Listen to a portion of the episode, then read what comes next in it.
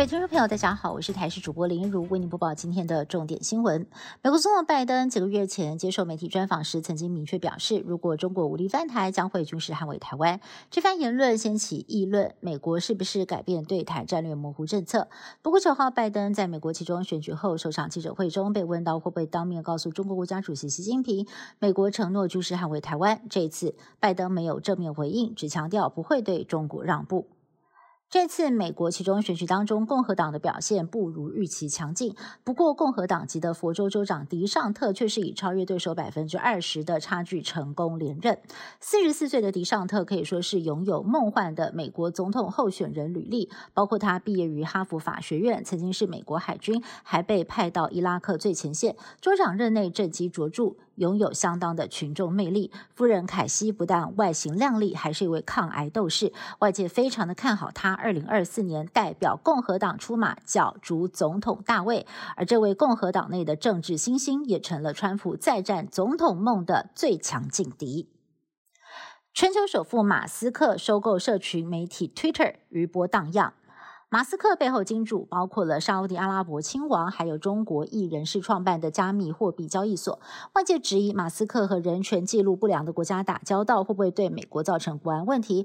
美国总统拜登今天也公开表示，马斯克和其他国家的关系值得受到检视。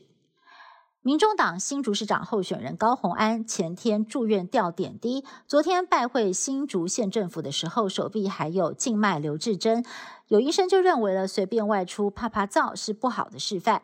有医生批评去急诊打点滴、拍照打卡浪费医疗资源。个人质疑他打点滴的位置很奇怪。不过台北市长柯文哲今天强调，宫怀安的病是他看的，没有问题。医师林应然也分析，打在前臂能够方便活动。不过如果还能够向医院告假外出，代表病情不算太严重。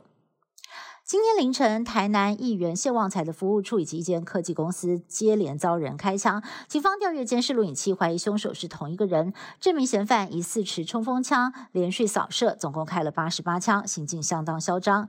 台南市警察局长方养宁表示，已经锁定了嫌犯的身份，至于开枪的动机，有待调查。随着疫情趋缓，各国纷纷重启国门。日本一直是台湾人最喜欢旅游的国家之一。解封之后，不少的民众就直接冲日本。不过到了日本才发现哦，现在旅游有些不一样了。网红蔡阿嘎游日本就发现，日本疫情后出现十个变化，其中一个呢就是买药数量有限制，没有药剂师的药妆店只能买两样，有药剂师则可以买三到五样。旅日的作家就说了，日本药师法没有修改，是因为疫情期间游客减少，所以产量跟着变少才会限购。